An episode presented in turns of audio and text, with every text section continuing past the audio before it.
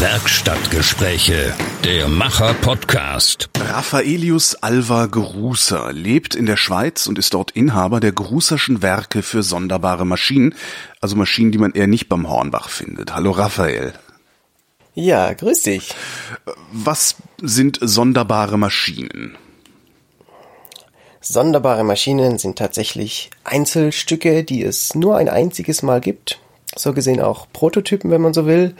Und meine sonderbaren Maschinen, die, ja, die werfen Fragen auf. Also man schaut sich diese Maschinen an und man, man weiß gar nicht, ist das jetzt um Alkohol zu destillieren oder macht das Musik oder explodiert das vielleicht gleich? Ja, das kann auch mehreres gleichzeitig sein. Ich wollte gerade also sagen, also ja, wenn ich mir deinen Kram so angucke, ja, das, es macht all das, ne? Genau, es macht ja außer Alkohol äh, destillieren. Nein, es sind Maschinen, die sind größtenteils dampfbetrieben, also und zwar wirklich mit echtem Dampf. Da brennt dann wirklich ein Feuer unterm Kessel und ähm, ja, es ist nicht nur so, dass sich dann ein Rädchen dreht durch eine Dampfmaschine, sondern dieses Rädchen haben wir natürlich auch und das treibt dann wiederum weitere ähm, Mechaniken an und das Ganze habe ich so quasi einem Unterhaltungswert zugeführt. Also ich will, ich will die Menschen da damit begeistern, ich will sie unterhalten, ich will ihnen, ich will sie auch gewissermaßen verzaubern. Und ähm, ja, diese Maschinen, sie machen Musik, ja, wie gesagt, sie, man, man, man spürt diese Kraft, es zischt, es dampft und, und es bewegen sich viele Dinge und man kann sich so eine Maschine eine halbe Stunde lang anschauen und entdeckt immer wieder neue Details da drin. Ne? Und äh, das ist einfach was, das haben wir heutzutage auch gar nicht mehr so. Ne? Man hat heute diese, diese äh, glatten Oberflächen, diese, alles ist gerade, alles ist irgendwie ja seelenlos, sage ich mal. Und da will ich eigentlich genau ansetzen und, und dieses, dieses, diese Magie von Mechanik, von Dampfkraft, von, von dem Ursprung dieser technischen ähm, Entwicklung, die wir heute genießen dürfen, die wir alle als selbstverständlich sehen, das quasi wieder den Menschen zeigen und auch den jungen Leuten, ja, den, den Kindern, den Jugendlichen, die kennen das ja teilweise gar nicht. Ja, wir hatten einmal jemand, der hat auf einem Picknick, das wir veranstaltet, hat, veranstaltet haben, hat er ein äh, ein Grammophon gesehen, er hat das wohl zum ersten Mal gesehen und also ein Sch Schallplattenspieler zum Aufziehen, äh, wo die Platte in 78 Umdrehungen rotiert, ne?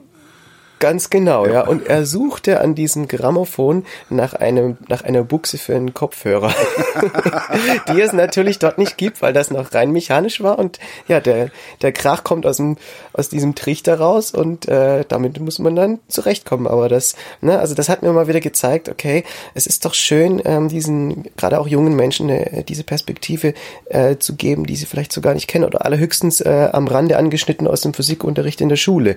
Aber da ist ja so viel mehr und, und einfach auch diese, diese Wertschätzung für sowas quasi wieder zu generieren. Und damit auch zu sagen, hey, das, was ihr heute so für selbstverständlich ansieht, das, das hat eine Vorgeschichte und die ist mhm. verdammt spannend. Die ist nicht unbedingt so antiquiert und irgendwas, wo auf dem Dachboden dann landet und nie wieder gesehen wird, sondern das ist, das macht Spaß und das ist faszinierend das Genre, in das sich deine Maschinen einreihen oder eingruppieren lassen, nennt man Steampunk. Hatten wir ja auch schon mal äh, in der Sendung hier. Ähm, viele Steampunk-Sachen, die ich kenne, die sehen aus, als würden sie was tun. Ähm, jetzt habe ich von dir unglaublich viel Zeug gesehen. Also es gibt das, das, das Netz ist voller Videos. Auf macher.hornbach.de gibt's auch einen Bericht über dich und noch mehr Links und so. Ich habe das Gefühl, dass deine Maschinen alle tatsächlich etwas machen. Also eine Funktion haben. Täuscht das so oder? Nein, das ist tatsächlich so. Und ähm, also ich muss sagen, das, was meine lieben Kollegen machen, das finde ich wunderbar. Es, es gibt da sehr kreative, wirklich faszinierende mhm. Sachen. Und ähm, aber ich habe, ich hatte irgendwann mal so dieses Erlebnis. Wir hatten unser unser erstes Steampunk-Picknick, das ich veranstaltet hatte, damals noch im Kreis Sigmaringen, ja, in Baden-Württemberg. Mhm. Und ähm, dann sind wir in unseren Outfits am Bahnhof entlang gelaufen, ja, Richtung Picknick, äh, Richtung Park.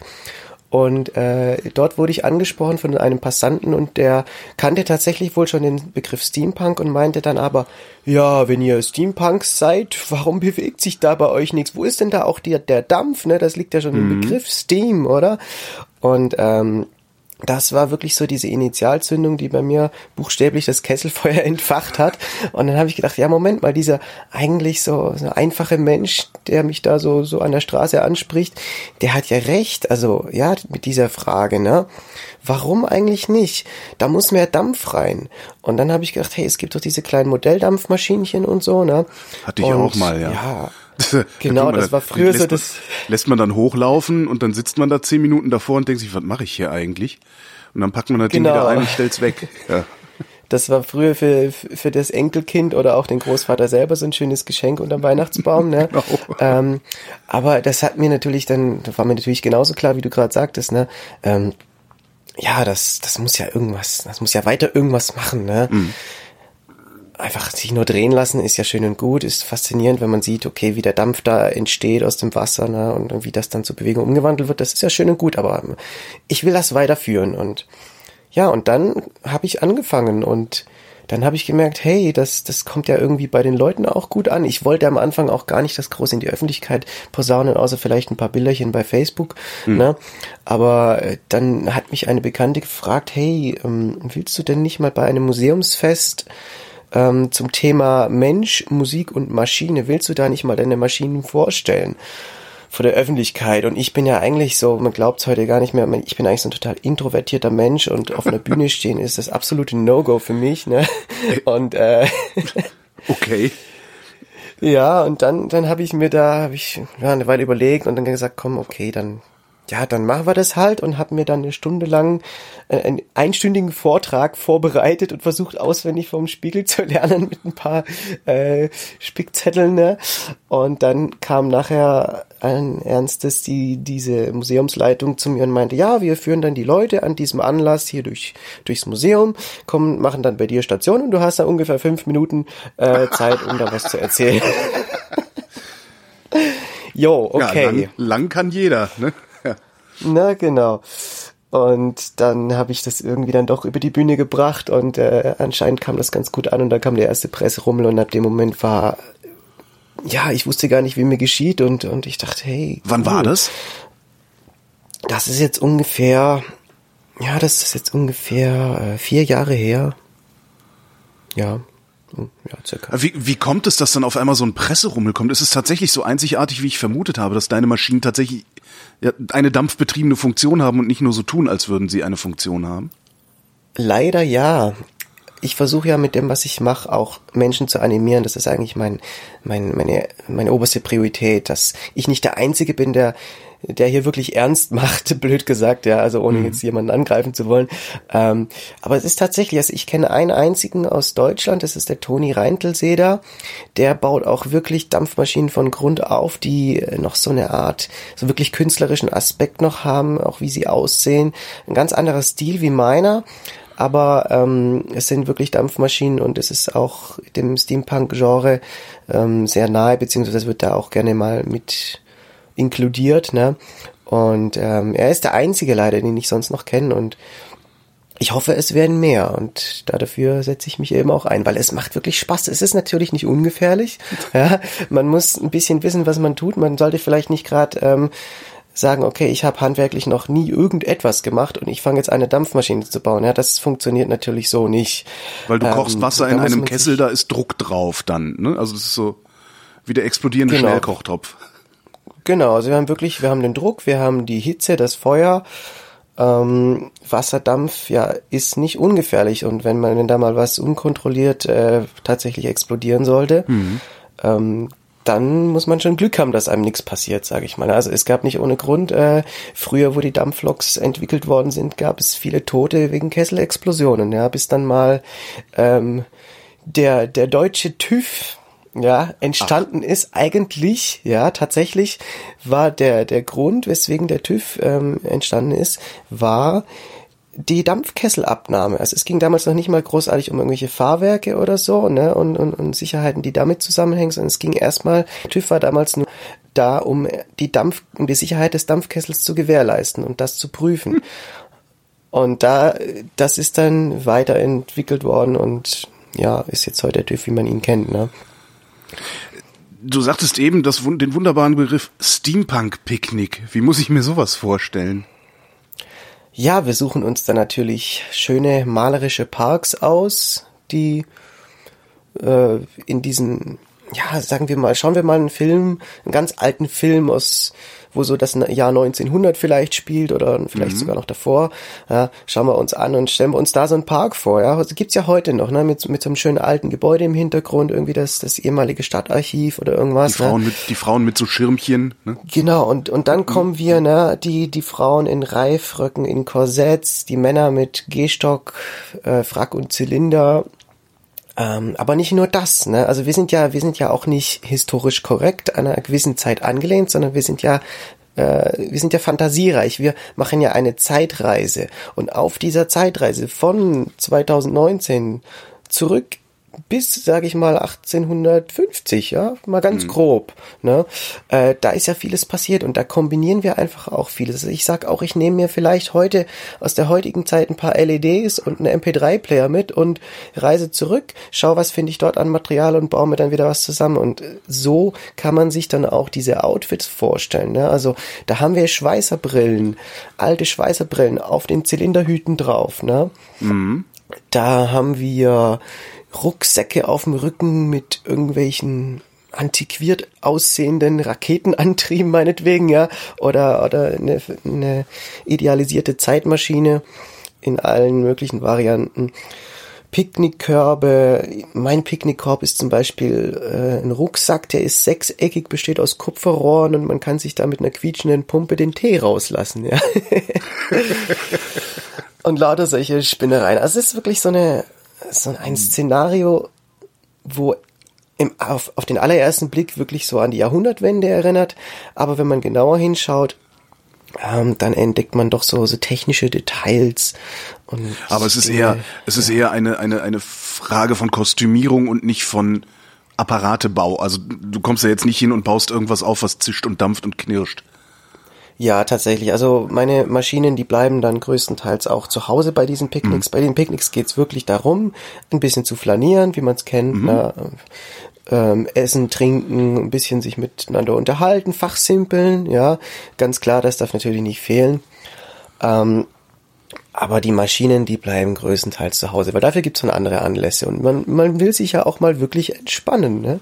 und, und wirklich genießen, wie man es beim Picknick so macht. Kommen wir zurück zum Dampf. Du sagtest eben, äh, deine Maschinen seien fast alle dampfbetrieben. Welche ist denn nicht dampfbetrieben? Habe ich irgendwas übersehen? Ja, zum Beispiel der, das WWW, das ist der äh, Wirbelwindwerk, das ist ein Herrenfächer, vermutlich vermutlich ist das auch weltweit der einzige Herrenfächer, der besteht okay, der aus einem ne? Uhrwerk, genau, aus einem umgebauten Uhrwerk und äh, ein paar selber gebauten Rotorblättern. Und ja, da muss ich mit der Hand eine Uhrenfeder aufziehen mit einem kleinen Hebel. Das ist relativ anstrengend. ähm, und dann läuft das durch die Federkraft. Ne? Mhm. Und ich habe auch tatsächlich mal einen, einen kaputten MP3-Player geschenkt bekommen, den habe ich dann eingebaut in eine Kaffeemühle ähm, und diese kleine Kaffeemühle hat jetzt so gesehen ein neues Leben, nennt sich jetzt der Hocus Cubus Musicus und ist ja ein, ein MP3-Player nach dem ganz typischen Steampunk-Stil, wie man ihn oft so sieht. Ja, dieser MP3-Player ist eigentlich modern, die Platine ist eingebaut in die Kaffeemühle und es sieht einfach nostalgisch aus und es macht Musik, natürlich auch alte Musik, die ich da drauf gespielt habe. Interessanterweise, wenn man moderne Musik da drauf spielt und äh, das dann abspielen lässt, dadurch, dass das Gehäuse aus Holz ist und, und dieser mhm. Messing-Lautsprecher oder Messing-Trichter, ja, klingt selbst moderne Musik wie Techno oder Metal oder ich weiß nicht was, klingt immer noch irgendwie nostalgisch. Dieses Experiment habe ich mal gemacht. Das sind dann so diese kleinen Amüsements. Wie viel Druck ist denn eigentlich so auf deinen Kesseln? Kann man das messen oder ist es immer unterschiedlich? Ich habe hier überhaupt keine Ahnung von Dampf. Was ist ein Dampfmaschine? Ja, die Feuerzangenbowle ist einer genau. der Filme, die mich natürlich auch sehr berührt hat. Und äh, ja, wie viel Druck ist auf den Kessel? Da haben wir zwischen ungefähr einem Bar und bei der Dampfkutsche, mein aktuellstes Projekt sind es dann, sind es dann sogar sechs Bar. Das ist der Druck, der drauf ist. Also das ist so zwischen einem halben Autoreifen und drei Autoreifen, kann man sich das so vorstellen. Ne? Mhm. Natürlich, ich weiß immer ganz genau, welchen Druck ich habe. Das ist auch gewissermaßen Vorschrift. Ich habe an jedem Kessel ein Manometer dran mhm. und das zeigt mir dann immer sofort, wie viel Druck da drauf ist. Wie Weil selbst an so viel Druck wäre wäre fatal. Ja. Äh, selbst an so Kleinkram, also ich habe die ganze Zeit, weil du eben auch Grammophon sagtest, es gibt ein Video von dir, das ist ein dampfbetriebenes Grammophon. Mhm. Äh, das sieht nicht so aus, als hättest du da ein Manometer am Kessel, wobei es auch kein richtiger Kessel, sondern ist so ein komischer Kolben, ne? Ganz genau. Und da haben wir auch schon den Grund, warum das Ding ausnahmsweise kein Manometer hat. Es ist ein komplett offener Kreislauf. Es gibt da nicht ein Ventil, das man absperren kann. Ah. Und ähm, vor jedem vor jedem Lauf puste ich da einmal komplett durch. Und wenn ich da pusten kann, dann ist er frei und dann passt mhm. das soweit, ja. Und wenn dann bei den nach den ersten fünf sechs Minuten kein Dampf rauskommt, dann wird sofort das Feuer wieder abgelöscht. Und somit sind wir da auf einer ziemlich ziemlich sicheren Seite, ja. Ich bin mir relativ sicher, dass die Hörerschaft sich jetzt gerade fragt, wie Kutsche, was Kutsche. Aber ich würde gerne vorher noch, ähm, wie hast du die Gleichrichtung an diesem Grammophon hingekriegt? Also da rotiert halt dieses komische ja. Ding. Bitte, bitte schaut's euch im Video an, äh, falls ihr das gerade hört. Ich verlinke das auch in den in den Sendungsnotizen. Ähm, wie kriegst du, also wie kriegst du das Ding auf eine konstante Geschwindigkeit? Das ist ganz einfach. Da ist ja original, das war ja vorher Federbetrieben, wie man es kennt, zum Aufziehen mit einer mhm. Kurbel. Und da ist original ja auch eine, eine ähm, Ausgleichs-, eine Fliehkraftmechanik drin. Da hast du so eine, ah. so eine kleine Platte, das sieht aus wie so eine Mini-Bremsscheibe und die die bewegt sich hin und her auf diese Achse Richtung einer, einer festen Bremse. Ja, und je schneller mhm. sich das Ganze dreht, umso stärker drückt die Scheibe gegen diese Bremse. Ja, und ähm, dadurch wird es wieder abgebremst und, und balanciert sich aus am Ende. Das kann man noch, diese Bremse kann man noch verstellen, dann kann man so gesehen die Endgeschwindigkeit einstellen. Und diese ganze ähm, äh, Ausgleichsmechanik, sage ich jetzt mal, ich weiß gar nicht den Fachbegriff dafür. ähm, Ausgleichsmechanik. Die, genau. Diese Ausgleichsmechanik habe ich nach wie vor in dem Gerät drin, die wird mitverwendet. Der Antrieb erfolgt quasi auf der Seite, wo normalerweise die Feder wäre. Da sitzt meine Dampfmaschine an und die wird mhm. dann halt auch ein bisschen runtergebremst, ne, wenn sie, wenn sie sich jetzt eigentlich zu schnell drehen wollen würde. Kommen wir zur Kutsche. Das ist ein Fahrzeug, in dem man sitzen und damit fahren kann, richtig. Ne, das ist jetzt nicht irgendwie so eine, ja. Das ist eine zweieinhalb Personen Kutsche. Die halbe Portion ist der kleine Anton. Das ist eine Puppe, die haben wir hier in einem Secondhand-Laden in der Schweiz gefunden. Drei Wochen bevor das Projekt fertig war und das war genau der richtige Zeitpunkt. Und jetzt kann man zweieinhalb Personen damit kutschieren. Tatsächlich, ja. Wie hast du das Ding gebaut? Also aus, aus, aus was für Einzelteilen? Ist das von Grund auf selber geschweißt, gelötet gemacht oder hast du da bestehende Teile für genommen auch? Ja, also die, die Bodenplatte, das ganze Holz, was man sieht und auch die Stahlträger, die quasi das, das Fahrwerk und das Chassis bilden, ähm, das ist 100% Recycling. Da sieht man mal, na, im, im Genre Steampunk werden ja meistens Dinge verwendet, die andere wegwerfen oder die einfach mhm. nicht mehr gebraucht werden. Und ich habe da tatsächlich Palettenholz verwendet. Ja, dass wir ähm, in dem Betrieb, in dem ich arbeite, wird da sehr viel entsorgt. Und da habe ich meinen Chef gefragt, du, kann ich da mal was mitnehmen? Ich habe da wieder so ein Projekt, die wissen ja alle schon, was ich mache. Ne? Ach was. Und ja, ja. Und ja, ja, klar, nimm mit, ist ja kein Problem.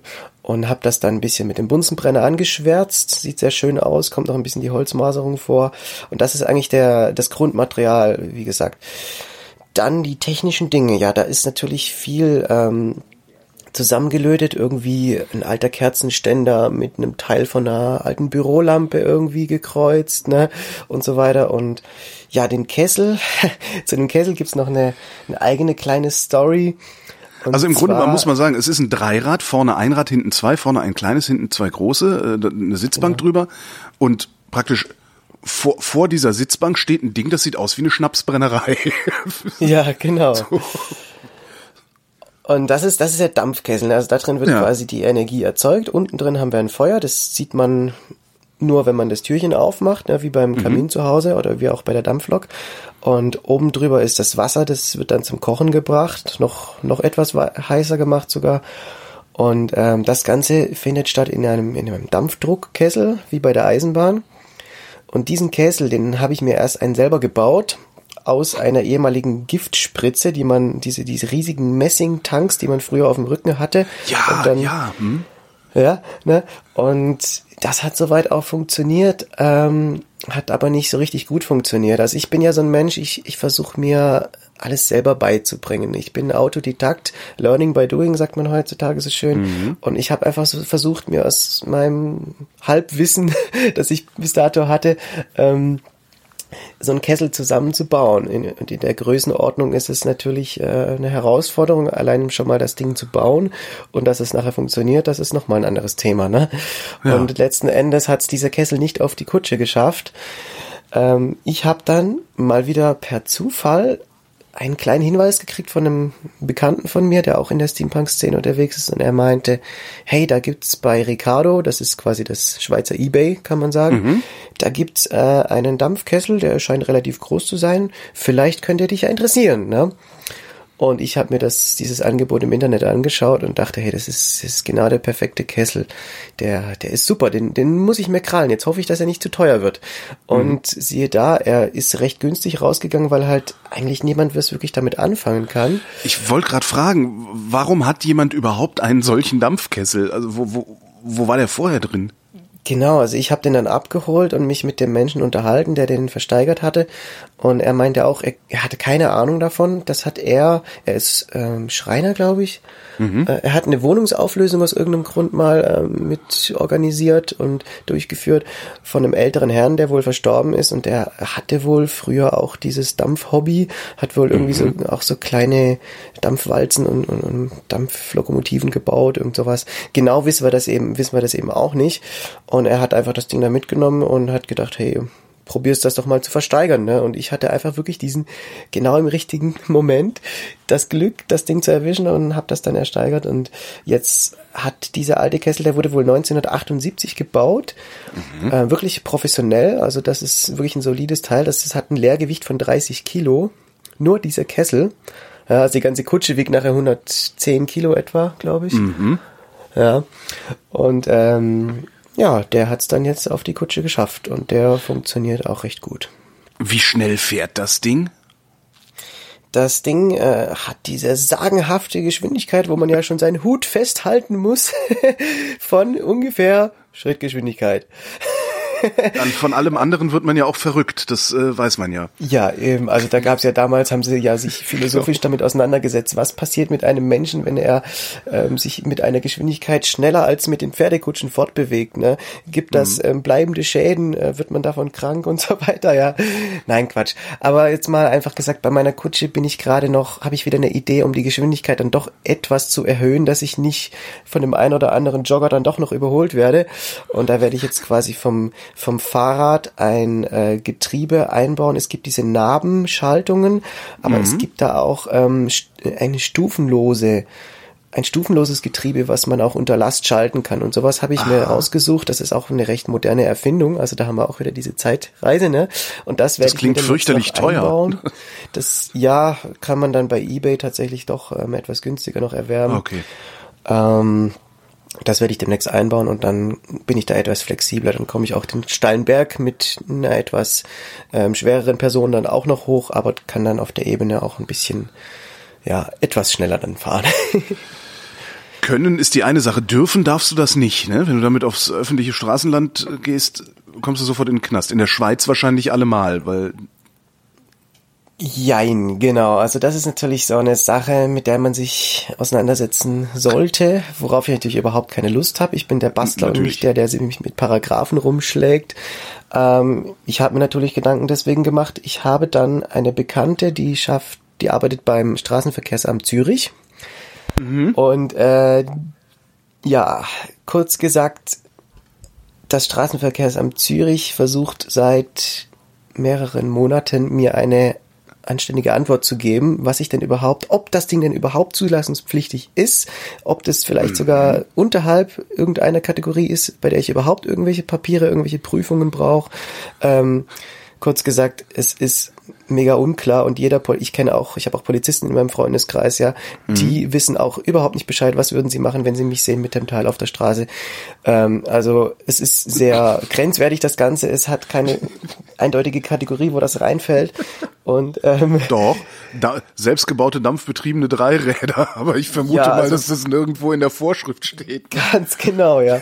Und ähm, de facto wird das jetzt so sein. Also auf der auf der normalen Straße will ich ja sowieso nicht damit fahren. Ja, das wäre ja weder romantisch noch äh, irgendwie äh, dem Och. Sinn zugeführt, den ich eigentlich möchte. Ich möchte so damit nicht. Ja, Zu so einem Picknick anreisen mit dem Ding, das wäre doch der, der das wäre doch der Knüller. genau. Also beim Picknick wird die Dampfkutsche dabei sein bei dem einen oder anderen und da werde ich dann einfach durch den Park fahren mit der Dampfkutsche. Und da werde ich mir dann bei den jeweiligen Parks, da gibt's ja auf der Webseiten, auf den Webseiten der Städte und so weiter, der Gemeinden, gibt's ja da dann Ansprechpartner und denen werde ich dann mal ein schönes Mail machen und ein, zwei Videos zuschicken und sagen, hier, guck mal, was ich da hab. Was haltet ihr davon, wenn ich da ein bisschen rumfahre? Und dann hoffe ich mal, wir haben ja in Zürich und in Winterthur hier in der Schweiz haben wir ja diverse Parks und dann ja, werde ich mal sehen und habe die Hoffnung, dass der ein oder andere dann das quasi so mehr oder weniger offiziell genehmigt und dann machen wir das einfach. Wie bist du überhaupt zum Steampunk gekommen? Ja, es gibt die kurze Erzählvariante und dann gibt es die lange. Welche hättest du denn mal, gerne? mach mal die lange. Okay, Kann ich ja hinterher, kann ich ja schneiden hinterher. Genau. Es trug sich einst zu, vor langer, langer Weile. Nein, es war vor ungefähr, ja, guten fünf Jahren. Ich war regelmäßig in der Grufti- und Metal-Szene unterwegs, Gothic-Szene, na, die bösen schwarzen Menschen, wie man es manchmal so sagt.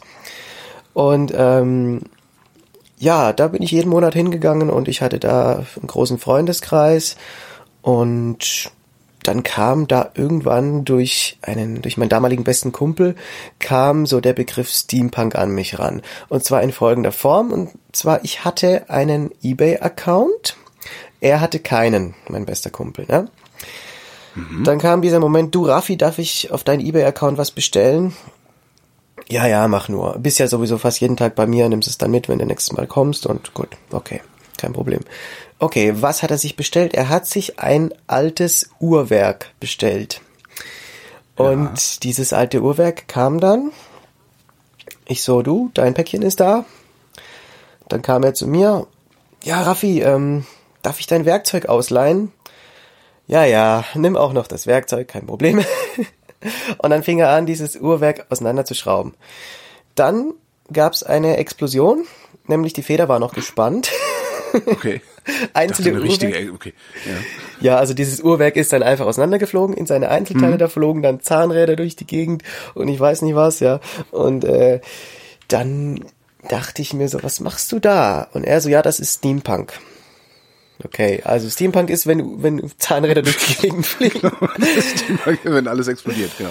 Gut, das, die Geschichte ging natürlich weiter. Er hat sich dann aus diesen Zahnrädern irgendwie und aus diesem Uhrwerk ein, eine Art mechanisches Herz zusammengebastelt, so auf ganz einfache Art und hat sich das an eine Weste dran genäht, außen dran, so ungefähr auf, auf Herzposition, na, wenn man es nachher trägt.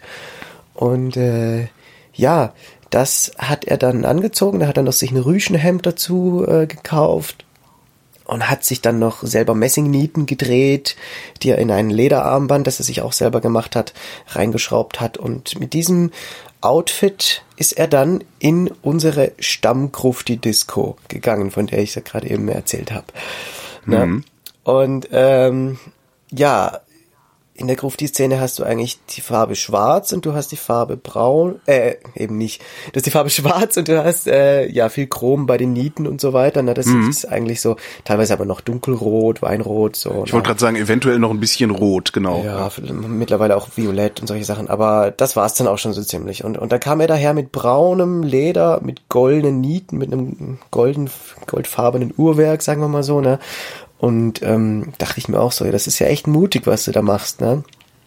Und äh, er hat dann ja relativ also sehr gute Resonanz bekommen von seinen Freunden und den restlichen Leuten dort. Und das war's dann aber auch schon. Ich glaube, er hatte das ein oder zweimal an, das Outfit, und dann war für ihn das Kapitel gegessen. So, und was hielt ich davon? Also ich war immer noch sehr skeptisch und ja, ich fand das irgendwo cool. Ich bin so ein, so ein Mensch, der, der seit Kindesbeinen Technikfanatiker ist. Ja, also wir sind damals als kleines Kind bin ich mit meinen Eltern in Zoo gegangen und die so, ach schau mal da die Seehunde und ich so, ja, was interessieren mich die Seehunde und die Seerosen oder ich weiß nicht was. Ich habe dann mir die Rohrleitungen und die Belüftungsanlage und so weiter genauer angeguckt. Okay. und das hat dann bei mir, also dieses Steampunk-Szenario hat dann äh, ja, in mir einfach nur diese Faszination an der Technik ausgelöst. Und mhm. aber ansonsten fand ich das irgendwie noch, das war mir zu, ich war ja Kruftin, also es war mir zu viel Gold und braun und so, das konnte ich, da konnte ich nichts mit anfangen, ne? Und dann, ja, dann hat das aber so ein bisschen in mir gereift, so im Hinterkopf irgendwo. Dann habe ich mir Musikvideos von Steampunk Musik angeschaut, das ist auch nochmal so ein Thema für sich. Und dann hat das in mir so ein bisschen ähm, eine Zeit gebraucht zu reifen. Und dann habe ich irgendwann gedacht, komm, jetzt ähm, bestellst du dir, Achtung, jetzt bestellst du dir doch eine so eine mhm. Schweißerbrille. So. Ähm, zu der Zeit gab es sowas in Deutschland noch nicht, einfach so äh, im Faschings Online-Shop oder so, ne, sondern das musste man sich dann aus dem Ausland bestellen. Das hat dann mehrere hundert Dollar oder was gekostet.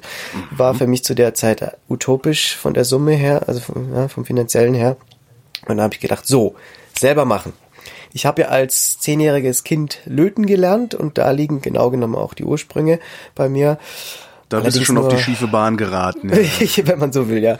Allerdings habe ich damals nur Elektronikschaltungen gelötet, so, so kleine Sachen mhm. eben, ne, was mir mein Vater beigebracht hat. Und ich habe gedacht, ja, so ein paar Kupferrohre und also ein paar Löcher in, in so eine Schweißerbrille reinbohren, die du im Baumarkt kaufst, das kriege ich doch auch noch irgendwie hin, ne? Oder probiere ich mich einfach mal. Einfach mal machen, oder? Also diese Hornbach-Slogan, ich, ich, ich stehe da tatsächlich dahinter, also von mit voller Überzeugung. Mhm. Und ähm, ja, dann habe ich gemacht und dann habe ich eine ähnlich gute Resonanz wie mein Kumpel bekommen. Na, auch in der Gruft die Disco, das Outfit, das erste Outfit dann ähm, das erste Mal getragen und ähm, so nahmen die Dinge dann ihren Lauf und dann kam das erste Picknick und dann kam irgendwann die Dampfmaschinen. Steampunk-Musik ist auch noch ein Thema für sich, habe ich mir gerade aufgeschrieben. Warum? Steampunk-Musik, kein Mensch kann sagen, er mag das nicht. Also die Geschmäcker sind verschieden, ja. Ja. Im Steampunk, in der Steampunk-Musik gibt es aber für jeden Geschmack was. Das ist das Schöne. Steampunk-Bands oder Steampunk-Musik zeichnet sich eigentlich dadurch aus, dass die Texte von abenteuerlichen Luftschiff-Piraten oder ähm, Experimenten eines verrückten Wissenschaftlers Zeitreise, ja, das sind so die, ähm, die häufigsten Themen, von denen die Texten dann handeln. Dann mhm. haben wir die Bands, die natürlich auch oft oder eigentlich immer Steampunk-Outfits tragen, die teilweise ihre Instrumente selber bauen oder modifizieren. Ja, so eine Geige kann dann irgendwie leuchtende Röhren und ein paar drehende Zahnräder beinhalten vielleicht dann mit einem elektrischen Pickup sogar schon abgenommen werden. Ja, also da wird dann auch wieder kombiniert moderne Technik, alte Technik. Und ähm, so gesehen vom Klang her, wie klingt sowas dann? Ja, das kann man sich vorstellen. Es gibt Steampunk Metal, es gibt Steampunk mit klassischen Einflüssen, es gibt diesen typischen Grammophon-Sound aus den 20er Jahren, mhm. es gibt aber auch Hip-Hop und es gibt Kombinationen aus all dem. Also es ist Steampunk Hip-Hop. Ja, da wird dann, da rappt dann ein älterer Herr, den man in seinem Videoclip auch mit Monokel und mit Zylinder und Gehstock sieht. Hm. Ja, das Sir Reginald, Reginald äh, Pike Devent nennt er sich, glaube ich. Es kommt, glaube ich, aus den USA. Ähm, und dann der Refrain ist dann so ein, so ein Grammophon-Sound, Männerchor. Da wird dann noch mit ganz lustigen Grafiken im Hintergrund, äh, so, so alten, alten Fotoaufnahmen wird das dann kombiniert und animiert. Mhm. Und das ist, das ist zum Schießen komisch. Also ich selber bin, kann eigentlich mit Hip-Hop nichts anfangen, aber als ich das gehört habe, äh, das fand ich wirklich ulkig. Und äh, der Slogan, gerade jetzt von einem der bekannteren Lieder, ist äh, Just glue some gears on it. Das ist quasi eine, ja, das soll quasi parodieren, dass Steampunk nicht nur daraus besteht, Zahnräder einfach irgendwo drauf zu kleben. Ja, das ist nämlich nicht unbedingt der Grundgedanke von Steampunk, dass ich zum Beispiel eine, eine moderne Kunststoff-Tastatur nehmen und da einfach ein paar Zahnräder draufklebe und nennen das dann Steampunk. Ja, sowas haben wir teilweise leider auch. Ähm, mhm. Da kann ich persönlich jetzt nicht viel mit anfangen. Natürlich, ähm, jeder Mensch fängt mal klein an und entwickelt sich dann weiter und vielleicht fängt man auch mit sowas an. Aber der Grundgedanke ist einfach nicht nur irgendwas zu bauen, wo irgendwie Zahnrädchen sinnlos dran geklebt sind, ja. Also wie gesagt, dieser mhm. Slogan, der sagt eigentlich echt schon. Sondern es geht darum, vielleicht könnten diese Zahnräder, Zahnräder sind, sind ein Markenzeichen von Steampunk, ja. ja. Diese Zahnräder könnten aber auch zumindest mal, wenn sie, wenn sie nicht unbedingt gleich eine Funktion tatsächlich haben, dann könnten sie ja wenigstens eine Funktion darstellen, dass man sich vor, vorstellen könnte, oh, es könnte ja funktionieren, dass sie sich vielleicht einfach nur drehen oder dass sie nicht komplett sichtbar sind, sondern zum Teil in einem Messinggehäuse versteckt sind und, und da drin könnte sich ja dann noch was, was äh, abspielen und so. Also man muss da so ein bisschen diese Fantasie anregen da damit des, mhm. des Betrachters. Ne? Warum eigentlich Punk? Ja, Punk. Weiß man das? Punk ähm, ist ja direkt über, übersetzt eigentlich die Andersartigkeit. Ähm, das kann man vielleicht so interpretieren, also die, die klassischen Punks sind ja, haben ja eine sehr kritische Haltung zum aktuellen Weltgeschehen, zu so vielen Dingen in der Gesellschaft, äh, im Sozialen mhm. und so weiter. Und sie, sie gehen nach außen in die Öffentlichkeit und sie zeigen, sie zeigen exzessiv, wir sind dagegen, wir, wir wir schauen das kritisch an. Wir, wir sagen, hey, vielleicht ist das ein oder andere nicht so toll, was hier gerade so abgeht, ne? Einfach gesagt. Und wir machen es anders. Wir machen das anders. Wobei, wobei der Punk ja auch immer irgendwie so ein bisschen der Bürgerschreck ist und das seid ihr ja nun gar nicht. Ja, also wir sind quasi die die Nobel die Nobelpunks, ohne jetzt arrogant wirken zu wollen. Ne? Also ja, ja wir, wir sind wirklich, also der Punk steckt wirklich nur da drin, wir gehen auch in die Öffentlichkeit, wir zeigen, hey, da ist vielleicht früher mal was gewesen oder da ist auch heute was. Ja, gerade diese, diese moderne Wegwerfgesellschaft, ja, man, man kauft sich heute alle zwei Jahre ein neues äh, Handy, neues Smartphone, nur weil es das neueste Modell ist, ja. Also ich selber, mhm. ich arbeite beim Mediamarkt, ich, ich, ich merke, was da so alles abgeht. Gerade diese Wegwerfgesellschaft haben wir hier an erster Stelle, ne. Und ja, vielleicht kann man mal wieder was reparieren, ja, was man sonst vielleicht wegwerfen würde. Oder oder kann was verwenden, was ja eigentlich noch funktioniert, ne, und, und kann sich vielleicht schränkt man sich ein bisschen ein im Komfort, ja, vielleicht reagiert das Ding dann zwei Sekunden langsamer, weil das nicht den neuesten Prozessor hat, ja, ähm, aber ist doch egal, ne, warum soll ich, warum soll ich die Ressourcen äh, aus der Erde ähm, ausbeuten, nur damit ich jetzt äh, eine Reaktion von einer App irgendwie zwei Sekunden schneller äh, hm. hab. Also ja, so kann man das vielleicht ein bisschen bisschen sagen. Ne? Und natürlich ist es auch eine, man will die Leute ein bisschen aufrütteln und man will auch zeigen, hey, damals war vielleicht auch nicht alles schön. Ja, also gerade so diese viktorianische Ära ist ja im Steampunk sehr oft ähm, eine Par oder ja wird wird sehr oft mit eingebunden. Ja, da liegen ja auch viele mhm. Ursprünge, Ursprünge in der Technik und auch in der in der Mode. Ne?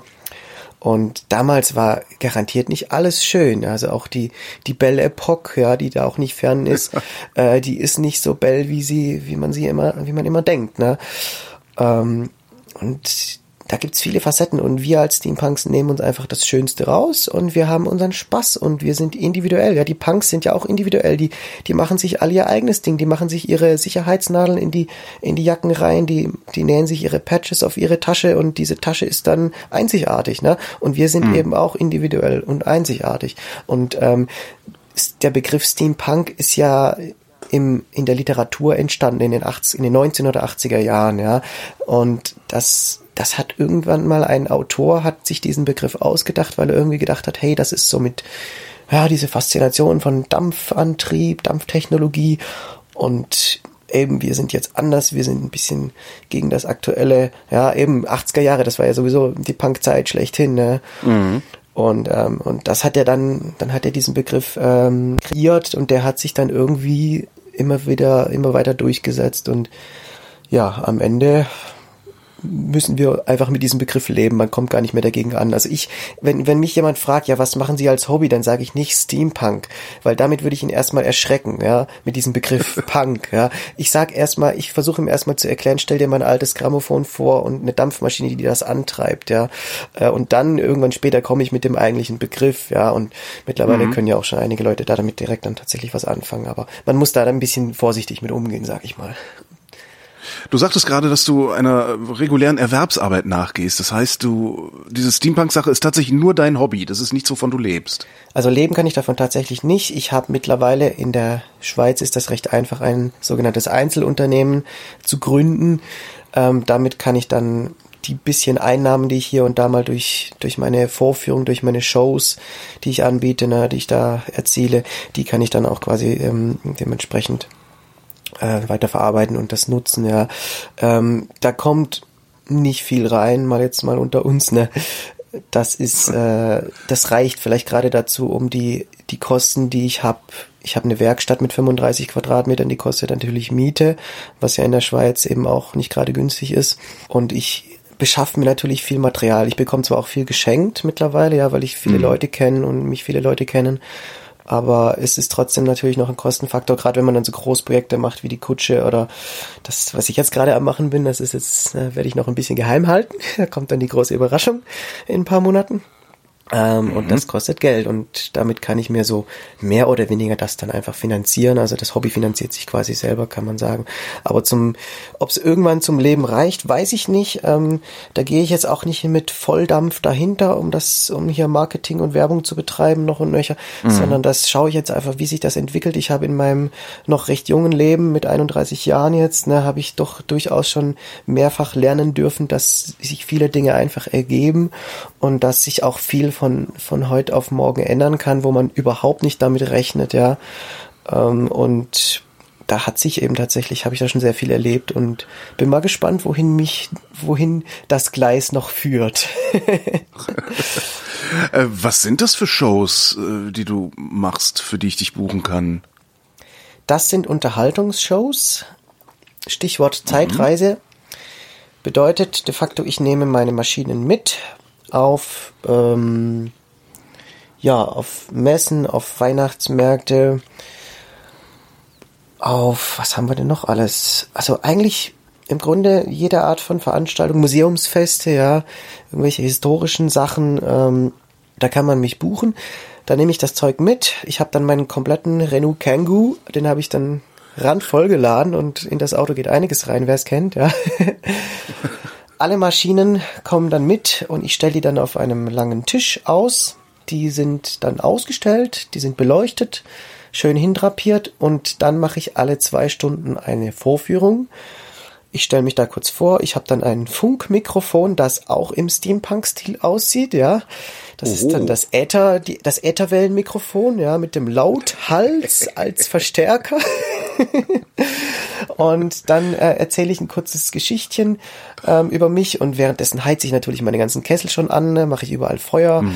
und dann werden die Maschinen tatsächlich unter Volldampf den Leuten vorgeführt. Da klimpert's, da, da knattert's, da bewegt sich eine eine Marionette, ja, ein, ein, ein adretter Herr, der so ein bisschen wie ein, wie ein Dampfroboter aussieht, ja, mit, mit einem Messingkorpus und, und, und Dampfleitungen dran und einem kleinen Kupferzylinder auf dem Kopf. Ja, der bewegt mhm. sich dann an, an Marionettenseilen und, äh, und, und ist auch Dampfbetrieben. Ist eben direkt. auch Dampfbetrieben, ja, am, am Ende der Antrieb ist eine Dampfmaschine und das führe ich dann vor, dann erzähle ich noch so ein kleines bisschen Philosophie, so dass aber auch die Kinder mitkommen, ne. Und mhm. das Ganze geht dann so ungefähr 20 Minuten, noch ein paar kleine Gags mit reingebracht, kurz erklärt, dass so, eine, so ein Heronsball zum Beispiel nach dem Prinzip eines aufgeblasenen Luftballons, den ich einfach zischen lasse, ja, äh, funktioniert. Ja, da haben die Leute dann auch immer echt Spaß dran und das versteht dann auch jeder. Ein Heronsball? Genau. Ein Heronsball ist eigentlich ein, ist im, ist eine 2000 Jahre alte Erfindung Mhm. Also dadurch auch weitaus älter wie die klassischen Dampfmaschinen, die man so kennt von vor. Wahrscheinlich habe ich es deshalb auch noch nie gehört. genau, und ähm, dieser Heronsball ist bei drei, mittlerweile drei Maschinen von mir als Antrieb. Ist, kann man sich vorstellen wie eine Kugel, eine hohle Kugel. Und an dieser Kugel an der Seite dran sind zwei Röhrchen angelötet. Und die sind aber gebogen, sodass die seitwärts wegschauen. Das heißt, wenn ich jetzt, wenn jetzt quasi Mhm. Druck aus diesen Röhrchen rausschießt, na, dann, dann drückt dieses Röhrchen mitsamt dieser ganzen Kugel, drückt's dann seitwärts, die Kugel kann sich drehen um sich selber, ja. Ach so, die ist gelagert, Die ist, okay. Genau, Mhm. die ist drehend gelagert, ja, habe ich vergessen zu sagen. Und ähm, dann haben wir dieses Rückstoßprinzip wie bei der Rakete, ne? Und durch den Dampfdruck, ja, also in dem in dieser Kugel ist Wasser drin, was was von unten aufgeheizt wird und dann und dann entsteht eben der Dampfdruck. Ja, der schießt dann zu diesen engen Röhrchen raus und das Ganze dreht sich dann um sich selber. Ist mega einfach. Ja, also das Prinzip, man Ja. kann sich's gerne mal anschauen auf, in meinen Videos. Das ist brutal simpel funktioniert, ist natürlich nicht, nicht extrem effizient, ne, aber es funktioniert und es sieht spannend aus, es ist einfach erklärt und es, es macht einfach was her, oder? Was sind denn das überhaupt für Maschinen, die du dann da vorführst? Was, was für Maschinen hast du überhaupt gebaut? Gib doch mal ein bisschen an. Also abgesehen von der Kutsche, was wahrscheinlich sowieso das Coolste ist, was man überhaupt nur machen kann.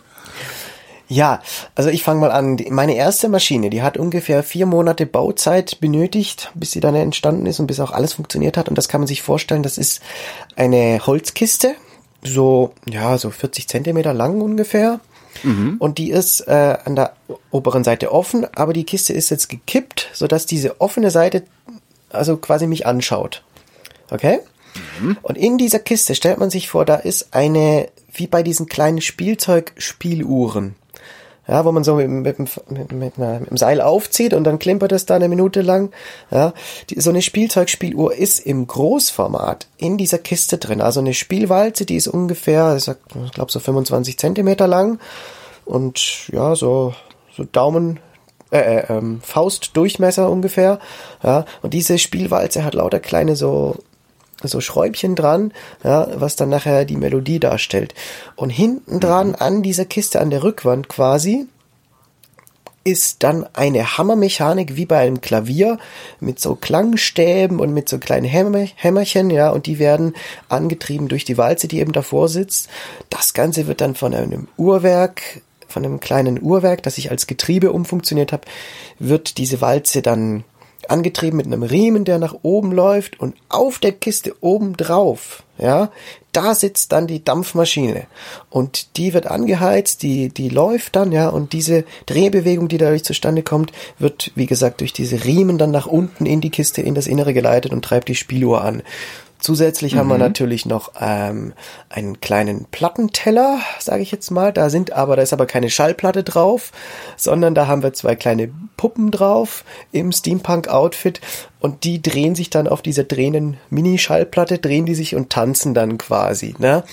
Und aus dem Schalltrichter, wie man es vom Grammophon kennt, also das ist ein bisschen so, so, so ja, so, eine, so ein stark abgeändertes Grammophon vom, vom auf den ersten Blick, ne? Also da haben wir noch einen Schalltrichter, ja, aber da kommt eben nicht der Schall raus, weil der kommt ja von der Spieluhr, die unten sitzt, ne? Sondern aus dem Trichter kommt dann der Dampf raus, ja. Es ist alles ein bisschen so, ich, ich Oh. spiele gerne so mit ein bisschen so diesen ähm, das, was man vermutet. Erwartungen, ne? Ja, genau, Ja, die ja, genau, Erwartungen ja, ja, äh, ein bisschen brechen, oder? Und das ist zum Beispiel die erste Maschine, die entstanden ist. Also einfach gesagt eine Spieluhr mit Dampfmaschine als Antrieb.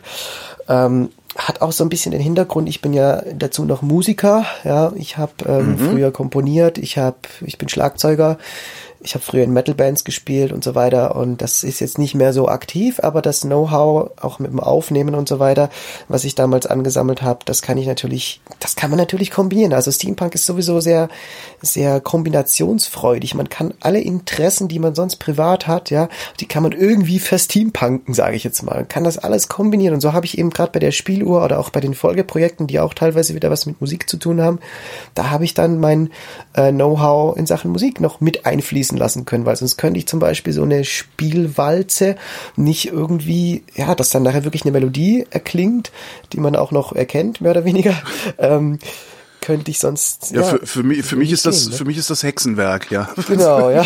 Also Als du das erzählt hast, habe ich gedacht, wie macht man das? Wie macht man, wie um Gottes Willen macht man das? Aber ja, hm? Ja, also ich, ich lasse mich manchmal inspirieren von ganz kleinen Details im Alltag. Also wirklich so eine, ja, da, da ist man zu Besuch bei, bei Freunden, ja, und das kleine Kind äh, bringt ein Kuscheltier her und zieht an einem Schnürchen und dann läuft eine Spieluhr los, ja. Und am Mhm. Ende ist das für mich die Inspiration, äh, dass dann nachher hier, hier, das ist ähm, Dampfhornspielophon entsteht, wie es so schön heißt, ne? Also also meistens diese kleine Inspirationsquelle aus dem Alltag, die dann eine, ein riesen Räderwerk in meinem Kopf auslöst, ja, was dann eins, ein Zahnrädchen ins andere greift, buchstäblich, und dann, dann kommt was, was völlig anderes dabei raus, wo aber immer noch dieser Grundgedanke drinsteckt, ne, auf, wenn, wenn man es weiß. Ich hätte jetzt erwartet, dass du auch noch mit deinem Luftschiff angibst. Warum tust du das nicht? Ach ja, das Luftschiff, genau. Ich, ich habe mittlerweile gar Ach ja, kein, wenn mich jemand fragt, wie viele Maschinen, wie viele Maschinen habe ich denn ja, äh, muss ich erstmal überlegen. Ne?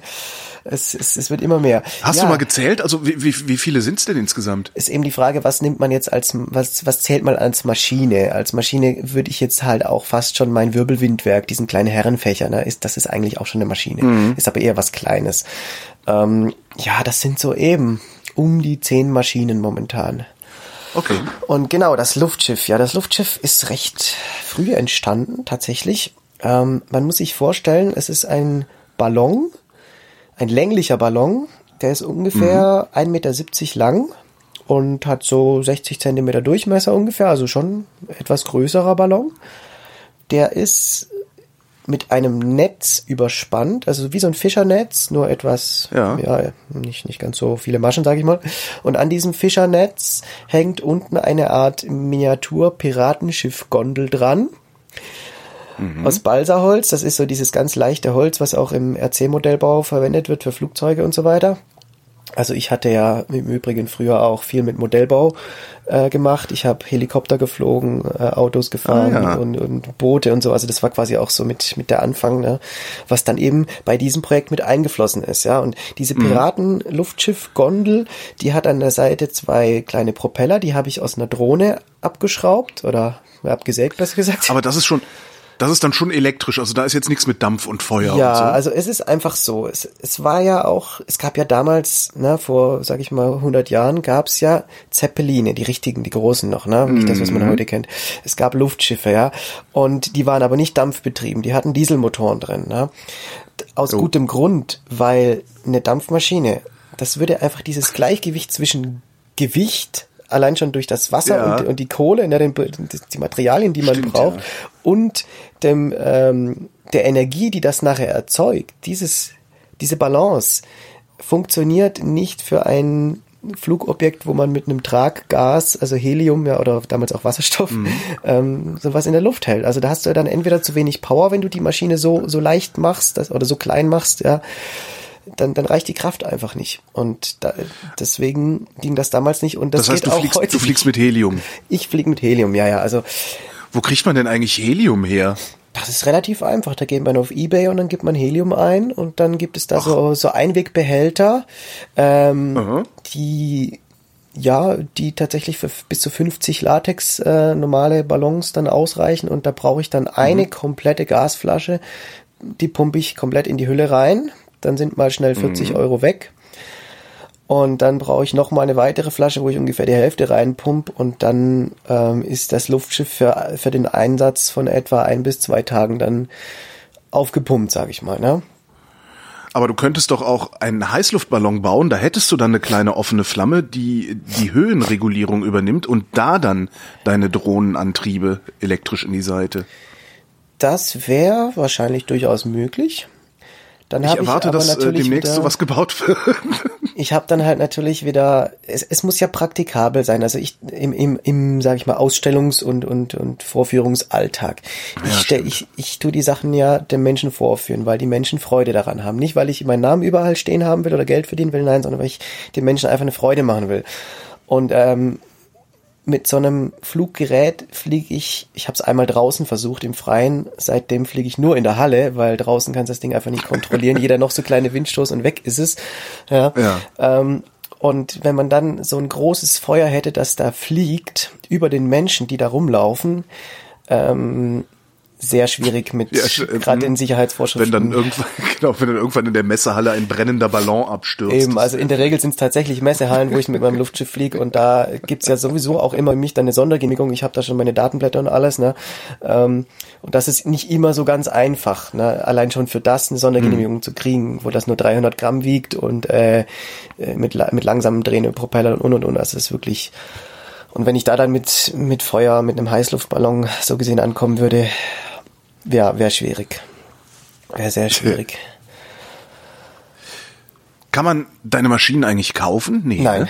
nein. Also Du wärst ja verrückt, wenn du die abgibst. Ja. Genau, also einmal ist das, da steckt meine Seele drin, gewissermaßen, da steckt äh, Ja, ja. alles drin von mir, da steckt meine Leidenschaft drin, da steckt viel, viel Zeit drin und allein nur, um, um auch nur im, ja, um auch nur den geringsten Wert der Zeit, die da drin steckt, irgendwie wieder rauszukriegen. Da, allein dadurch wäre das schon so immens teuer.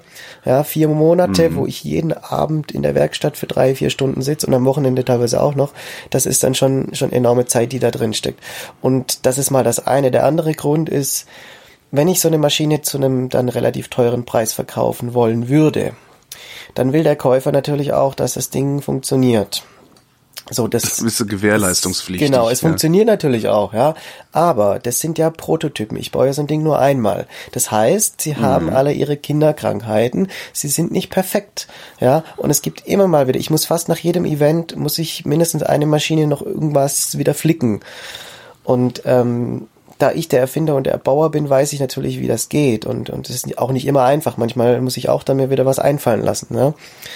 Ähm, und wenn ich das jetzt verkaufe, dann hätte ich diese, diesen ganzen Ärger nachher am Hals und müsste dann eigentlich, ja, wenn ich mal zehn Maschinen verkauft habe, dann wahrscheinlich nur noch hin und her fahren zu den Leuten und die Sachen reparieren. Und da habe ich echt keine Lust drauf. Gibt es eine Lieblingsmaschine? Ja, gibt es eine Lieblingsmaschine? Du darfst nur eine Maschine mitnehmen. Du musst fliehen und darfst nur eine Maschine mitnehmen. Welche wird es sein? Alle. Nein, es ist. Ich baue eine große Maschine aus allen Maschinen. Ähm, sagen wir mal so, es gibt eine Maschine, die ist wirklich praktisch. Also wirklich, wenn ich jetzt nur eine Maschine mitnehmen dürfte, ja, und auf eine auf eine längere Reise, so, dann muss das ja was Praktisches sein. Und da habe ich eine Maschine, die ist Ja. nicht dampfbetrieben, ja, man höre und staune, aber sie ist wirklich praktisch. Sie ist die wahrscheinlich beste Erfindung, wenn man so will, die ich jemals gemacht habe. Es ist dieser Picknickkorb, den ich vorher kurz erwähnt habe. Ne? Ein auf dem Rücken zu tragender Korb aus Kupferrohren mit einer Tee-Servier-Maschine, manuelle Teedruckpumpeneinheit nenne ich das immer. Und äh, die ist ja wirklich praktisch. Da kann man Proviant reintun in diesen Korb. Man füllt diese Thermoskannen voll. Das heißt, man hat auch eine Weile lang Heißgetränke, wenn man möchte. Ähm, und dann kann man sich da ähm, ja Speis und Trank servieren und aus diesem Aspekt, wenn du mir die Frage so stellst, würde ich sagen, das ist dann das mobile Reiseproviant-Kabinett mit manueller Teedruckpumpeneinheit. Der Picknickkorb. Planst du eigentlich irgendwann mal sowas wie eine Dauerausstellung zu machen oder so? Was wäre eigentlich ganz hübsch, wenn man sich den Kram immer ankommen, angucken kommen könnte. Das wäre in der Tat so eine Idee, die auch hin und wieder meinen Kopf durchstriffen hat. Da kostet auch wieder viel Geld, ne? Ja, hat natürlich dann, also erstmal braucht man eine, eine Möglichkeit, wo man das reinstellen kann, wo auch Menschen vorbeikommen. Das müsste jetzt hier gerade in der Schweiz natürlich irgendwo in Zürich oder, oder in Winterthur in der Stadt oder so, ne, dass sich das auch lohnt, ähm, was dann natürlich finanziell wieder schwierig ist und, oder wo man dann irgendwie ausgleichen muss oder Glück haben muss, dass man jemanden kennt, der dann irgendwie einen da drin machen lässt, ne, zum, zum geschenkten Preis, sag ich mal. Ähm, ja, wie gesagt, ich weiß nie, was mich noch erwarten wird im Leben. Wie gesagt, das ist in meinem Kopf, aber momentan steht das nicht zur Debatte, vor allem auch aus dem Grund zusätzlich noch, weil ich ja immer wieder auf Veranstaltungen gehe. Das heißt, ich müsste dann immer wieder die Maschinen alle einpacken in die Kisten. Also jede Maschine hat ihre eigene Holzkiste, die maßgeschneidert ist, zum, um den Transport ähm, gefahrlos ähm, durchzuführen. Und äh, dieses Ein- und Auspacken allein und hin und her schleppen, das ist schon echt viel Arbeit. Und ja, das ist auch der Hauptgrund, warum ich mir auch diese Shows, die ich momentan mache, sag ich mal, bezahlen lasse, oder? Weil dieser Aufwand einfach immens ist und auch der Transport ja, ähm, ja, macht, verursacht oftmals kleine Schäden, oder? Die, die Vibrationen. Und ähm, sicherlich werde ich irgendwann, ja, ich werde ja auch nicht jünger, keine Lust mehr haben, überall hin und her zu touren mit den Maschinen. Und dann ist vielleicht auch finanziell so ein bisschen Background gegeben, dass ich sagen kann, okay, und dann, dann lernt man ja auch Leute kennen, wie gesagt, und dann gibt es sicher mal die Möglichkeit, dass ich sage, okay, jetzt mache ich eine Art Museum und äh, mache da dann immer wieder Vorführungen zu regelmäßigen Terminen oder so, vielleicht die Werkstatt gerade nebendran. Also das ist sicher so ein, so ein Zukunftsgedanke, der durchaus nicht ganz unrealistisch ist, ja. Mal schauen, was die Zeit noch bringt. Zum Ende der Sendung frage ich immer nach dem nächsten Projekt, aber da hast du ja schon gesagt, dass du nicht verraten willst, was es ist. Ne? Ja, ich habe ja vorher diese Einweg-Heliumflaschen angesprochen, die okay. fürs Luftschiff, die ich mir fürs Luftschiff immer kaufe, weil man, man kann natürlich auch die großen, die ganz großen Heliumflaschen mieten, aber das mhm. ähm, ist recht teuer. Also man zahlt einfach immer für die Dauer, die man es hat. Und das ist bei mir dann weniger praktikabel. Deswegen kaufe ich mir diese Einwegbehälter und habe die bisher immer entsorgt. Das, die sind tatsächlich einfach mhm. nur zum mhm. in gelben Sack schmeißen, mehr oder weniger. Ähm, und dann ist mir eine Idee gekommen für ein neues Projekt und gleichzeitig da damit eben auch eine Verwendung für diese Heliumflaschen. Ich werde zehn von diesen Heliumflaschen, also die sind ungefähr so ja, circa 50 Zentimeter lang und, und 30 im Durchmesser, also schon relativ groß.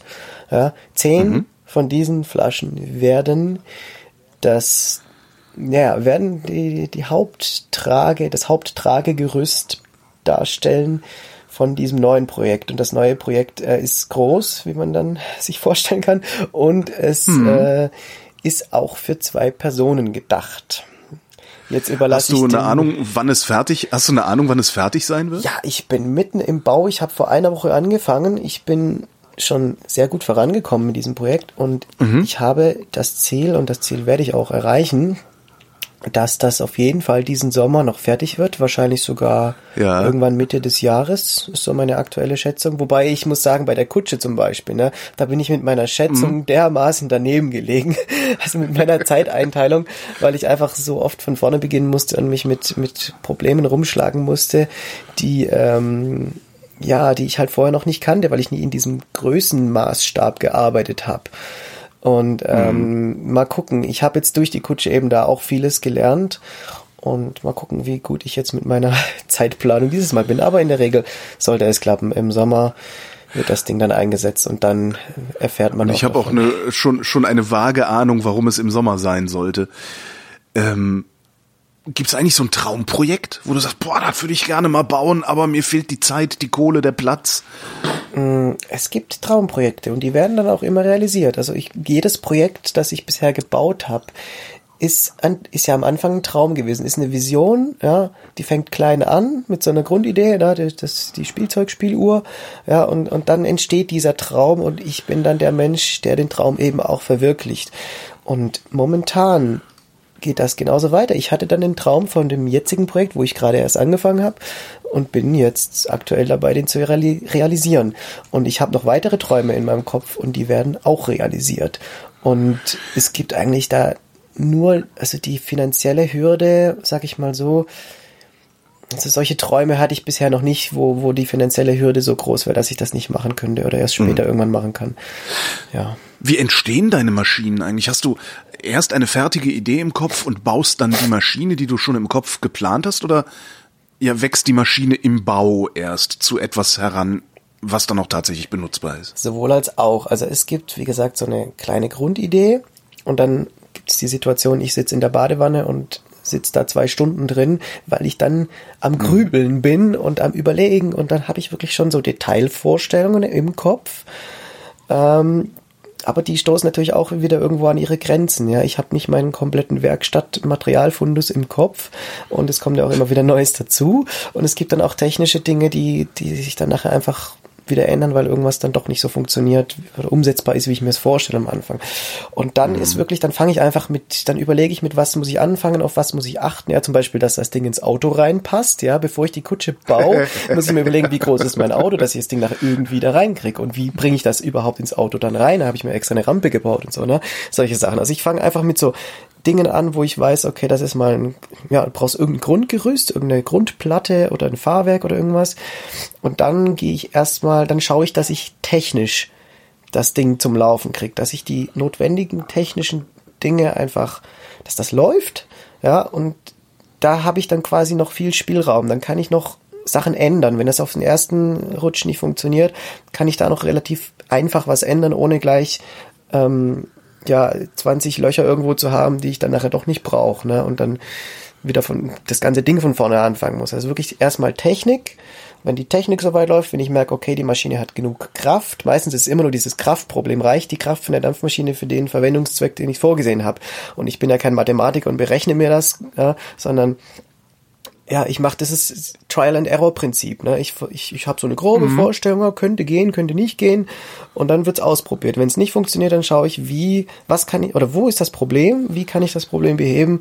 Soll ich einen größeren Kessel machen? Brauche ich heißeres Feuer und so weiter. Ne? Und dann, wenn das Technische soweit funktioniert, dann geht's an die Optik. Dann kommen diese kleinen Verschnörkelungen, kleine Verzierungen, Verschönerungen und eigentlich ist, also der Witz ist ja, bei, bei dem Steampunk und bei der Art, wie ich das mache, hast du allein schon mit der Technik, hast du schon die Optik, weil die Dampfmaschinen, mhm. da ist die Zahnräder, ja, da ist, da sind ja viel schon diese Steampunk-Elemente schon zack mit drinnen, ne? Es ist Messing, also viel Material ist Messing, ist Kupfer, Holz, ja, und dadurch braucht man dann, also ich, ich habe eigentlich recht wenige zusätzliche Sachen, die, die einfach nur so Schnörkeleien sind, sondern viel ergibt sich wirklich aus der, aus der reinen Technik schon dadurch, dass ich einfach diese Materialien verwende. Ja. Vielleicht noch dieses, diese kleine abschließende Botschaft von meiner Seite aus an die Menschen da draußen, an alle, die kreativ sind, auch wenn sie jetzt natürlich sich sich die wenigsten vorstellen können, sich eine Dampfmaschine zu bauen. Ja, also man darf sich da mein mein äh, mein Niveau nicht gleich als, als Ziel direkt setzen vielleicht. Weil das ist schon nicht so einfach zu erreichen, darum bin ich ja leider auch der Einzige. Aber meine Botschaft an die Leute da draußen, wenn ihr kreativ seid und wenn ihr was eigenes erschaffen wollt, wo man nachher eure Leidenschaft, wo man eure Person, euren Charakter auch gewissermaßen wiedererkennt, macht einfach, fangt einfach an, fangt klein an. Ich habe als Zehnjähriger angefangen mit Löten und habe mein ferngesteuertes Auto auseinandergeschraubt, weil irgendein Kabel abgebrochen war, ja, und dann hat's nachher wieder funktioniert. So hat's angefangen und kein, es ist noch kein Meister vom Himmel gefallen. Also dieser Spruch stimmt ja tatsächlich. Und ähm, fangt einfach mal an, macht irgendwas Kleines, nehmt euch nicht zu utopische Ziele am Anfang und dann lernt ihr. Ihr lernt bei jedem Schritt. Und gerade wenn man jetzt in Richtung Steampunk gehen will, diesen, man kann das nicht als Beruf lernen, ja. Im Steampunk musst du kreativ sein. Also, so wie ich arbeite, kombiniere ich eigentlich nur Improvisation um Improvisation um Improvisation. Ja, also man ist ständig dieser MacGyver, der hier irgendwie versucht, aus der Situation, die sich einfach ergibt und mit den Mitteln und dem Know-how, das man sich selber angeeignet hat, da irgendwie das mehr oder weniger das Ziel zu erreichen, was man hat. Und manchmal gibt es auch diesen Vorgang, man hat ein gewisses Ziel und man merkt, oh, das erreiche ich jetzt nicht und ich muss das anders machen. Und dann hat man aber durch dieses Andersmachen ein ganz anderes Ergebnis und merkt dann aber, dieses Ergebnis, das man jetzt hat, das ist ja noch viel cooler, das ist ja noch viel toller. Dadurch ist ja, sind ja noch drei weitere Ideen entstanden, die damit drin sind. Ja, und, äh, und dann ist man nachher froh, dass es am Anfang nicht funktioniert hat. Und man muss dann eben auch offen sein, offenen Geist haben und der, diesem Lauf der Dinge und diesem Prozess die Möglichkeit geben, auch mal zu scheitern und neu anzufangen und zu sagen, hey, okay, dann mache ich es eben anders. Und wenn man das zulässt, wenn man da mal über seinen eigenen Schatten gesprungen ist, dann dann entstehen die tollsten Sachen. Und äh, wenn man dann, ja, man, man hat am Anfang viele Hürden, über die man springen muss und es, man muss, man ist oft kurz davor zu resignieren. Also gerade bei der Kutsche zum Beispiel, ne, da war ich, da habe ich da war ich so am Boden zerstört teilweise, ne? Aber ich habe mich immer wieder irgendwie aufgerappelt und jetzt am Ende, wenn man dann eben, wenn man das Ergebnis dann vor sich hat, dann hat man alles andere vergessen und dann dann merkt man auch, hey, es hat sich gelohnt und man selber hat da eine Riesenfreude dran und die anderen dann auch. Und ja, so kann jeder was erreichen auf seine Art. Und es, man muss ja auch nicht unbedingt jetzt mit Metall arbeiten und löten, ja. Man kann ja auch, gerade die Damen unter uns sind dann tatsächlich sehr häufig am Kleider nähen, ja. Oder dann kann man das kombinieren. Man kennt jemand, der kann das und das, ja, aus dem Freundschaftsbekanntenkreis. Mhm. Und dann kann man sich ja mit ihm zusammensetzen. Der eine kann vielleicht mit Holz ganz gut umgehen, ja. Und der andere mit Metall und dann kann man das kombinieren. Und dann dann hat man mega Spaß zusammen. Also ich habe auch oft Leute in meiner Werkstatt unten sitzen, ähm, die ich irgendwie geschafft habe zu motivieren und die haben dann eine mega Freude und dann entstehen die tollsten Sachen und ich lerne dann von denen ja teilweise auch noch was. Also ich kann ja um Gottes Willen nicht alles, ja. Ich, ich bin eigentlich, ich habe eigentlich überall nur so ein gefährliches Halbwissen, ja. ähm, aber ich mach's einfach und irgendwie kriege ich es dann hin und, und lerne gerne wieder von anderen, andere lernen gerne von mir und das ist so ein, so ein ständiges, so eine ständige Entwicklung und und ja, das braucht natürlich Zeit. Also man kann nicht sagen, hey, ich will jetzt äh, in zwei Monaten ist da ein Steampunk-Event und da will ich jetzt mit einer riesen Montur auftauchen und, und Gerätschaften und Sachen und ich weiß nicht was. Das geht nicht. Man muss der Sache Zeit geben, man darf nicht aufgeben. Man muss einfach mal anfangen und sich vielleicht gerade für die Anfänge als Unterstützer noch jemanden dazu holen. Das kann sicher nicht schaden. Und ähm, wenn man dabei bleibt, ja, das ist immer das, wenn man dabei bleibt, das ist eigentlich so die größte Hürde, die, wo dann viele es nicht weiter schaffen. Ähm, dann können, kann auch eine Dampfkutsche oder ein Luftschiff entstehen, ja. Und deswegen einfach machen. Raffaelius Alva Gruser, vielen Dank. Sehr gerne, immer gerne wieder.